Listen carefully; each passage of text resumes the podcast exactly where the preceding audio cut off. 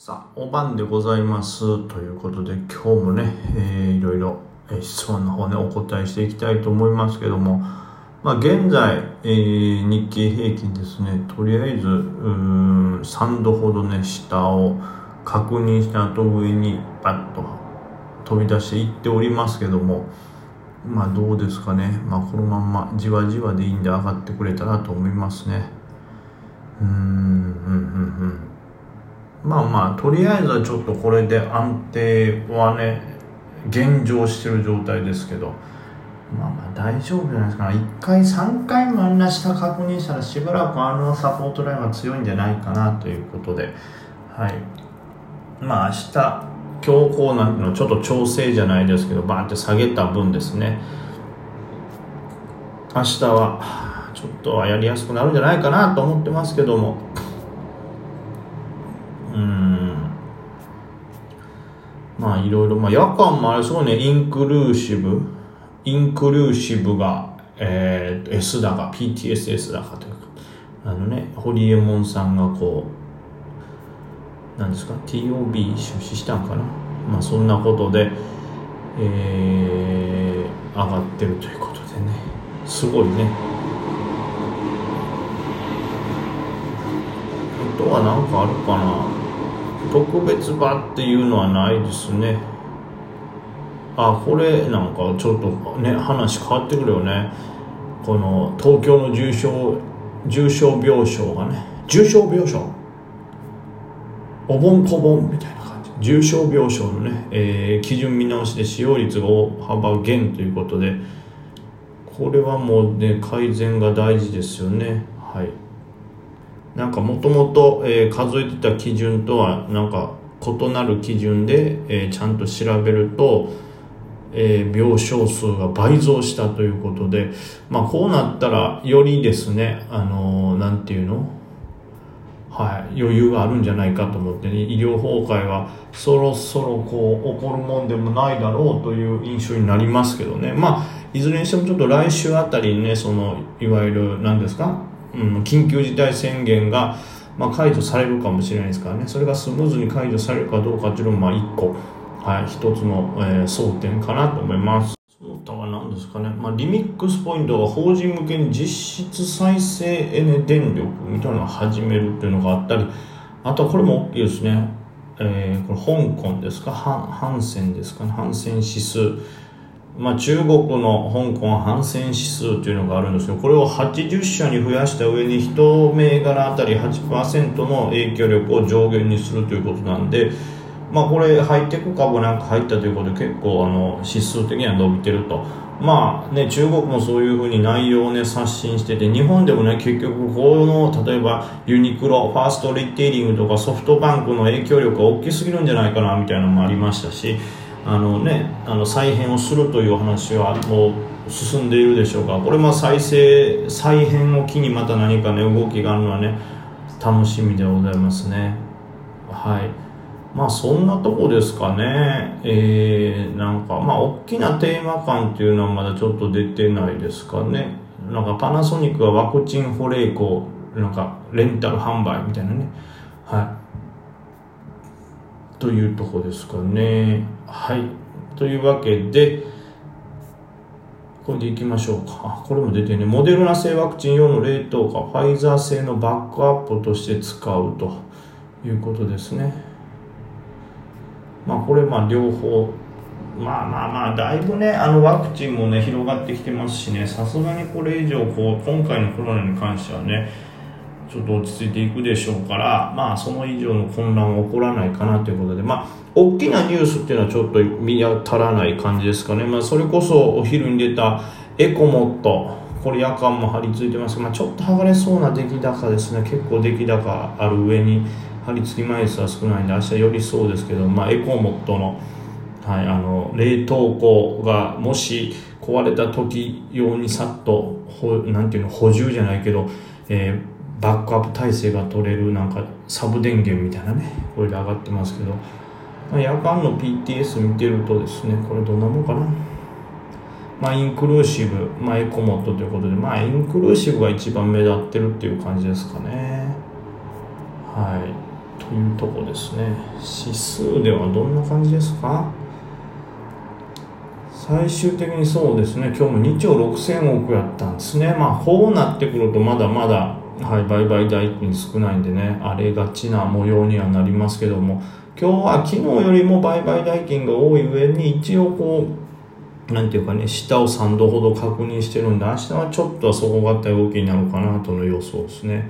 あとはマザーズ指数はまあまあそれなりにはまあ下げてるからある程度売買が成立しちゃったっていうのもあるでしょうけどマザーズ指数の方もまあ一旦このギリギリのサポをもう一回確認していったっていうところなんで明日はちょっとね、えー、空気的にはやりやすそうだなという印象ですね、まあ、大きいテーマはちょっと見当たらないんで個別株の材料をしっかり大事にしてはいトレードできたらなと思います。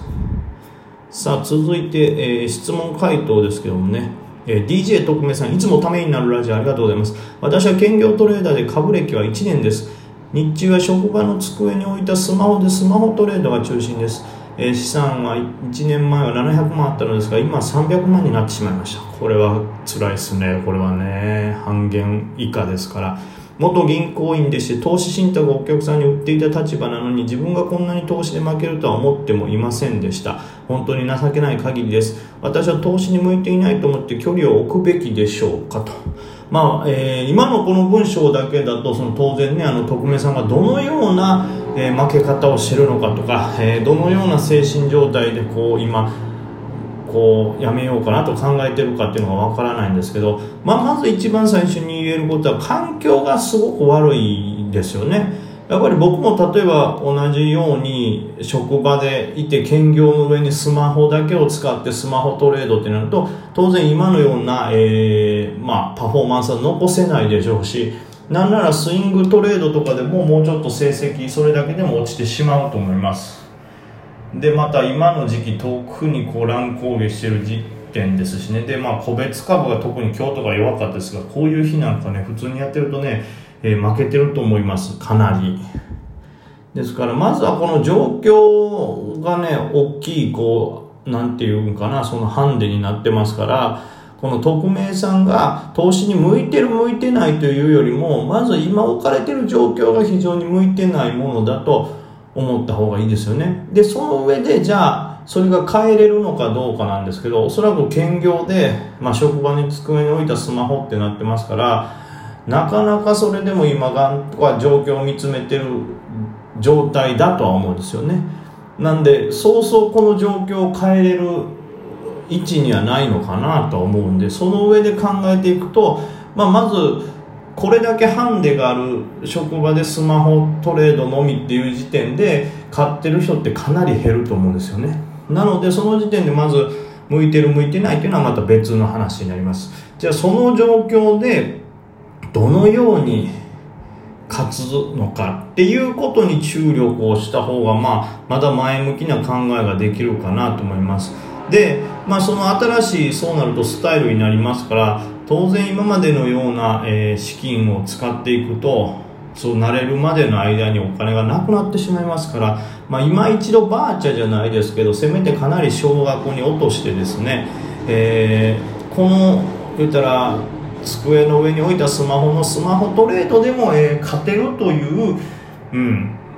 新しい手法にするべきですよね。ちょっと僕もねどれぐらいの時間匿名さんが見れる状態なのかとか、うん、どのぐらいのこう反応力アジリティっていうんですかねパッと俊敏に動ける状況なのかっていうのがはい、わからないところもありますけど、まあ当然ですけど、この状況だといつ見れるとなってもスマホでデイトレをやる時点でかなり不利で、しかも株歴1年というまだ経験が浅い状態だとかなり難しいと思います。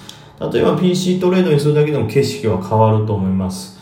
えー、なのでまず環境を変えるか変えれないなら今の環境でなんとかなるトレードということですね。えー、まあどちらかというとこうなるとこうなんていうんですかねスマホトレードでもスイング系がメインになるんでしょうけどまあもうめちゃくちゃ簡単な話でできるだけ前場の安値を拾うという戦いをするってことですねとにかく前場の安値っぽいところで買いました。でその辺りにまた逆差し入れときます。ずっと見れないなら見れるなら見ながらあの一旦見て売ったり買ったりの方がいいですけど前場の、えー、安値と思ったところで買って逆差し値入れます。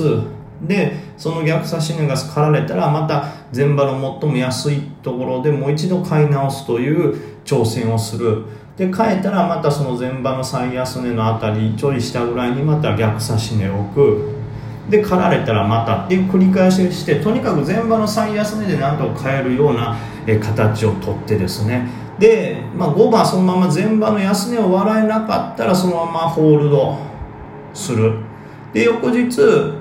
え、昨日の安値その買ったラインを割らなければそのままホールドする逆差し値っていうようなトレードをするとなんかちょっとマシなの。僕がもし同じ状況ならそうするかなととにかく前場の最安値を狙う。で前場の最安値あたりで買えたら OK ですし逆にあの前場のうちから上にスルスルって上がってしまった銘柄はもう自分には縁がなかったということでどうしてもこのね不利なスマホトレード兼業で勝とうと思うとまあしょうがないんですけど確実に勝てるとこだけを取りに行かないといけないということになると思うんですよ。そうしないと負けが込むんでね。そうなると僕はできるだけ前場の安値を狙う。安値と思ったところを買ってダメだったらもう一度安値を狙う。とにかく前場の一番安い球をなんとか作るために頑張ってそれを作れたら、えー、5番そこが割れない限りはホールド。で翌日も、えー、その自分勝った位置を割れない限りはホールドっていうような形のトレードになりますかね。でもちろんそれは銘柄によりますからどちらかというとちょっとスイングであるとか長めの時間軸で強い銘柄。で何らかの理由でそれが急騰したら一旦反益を出すとかっていう形が、まあ、僕としてはいいのかなと自分に当てはめたらですけどね思いましたね。同じ状況ならそういうトレードをするかと思います。でまあ上がってしまった買う前に上がってしまった銘柄はもう無視。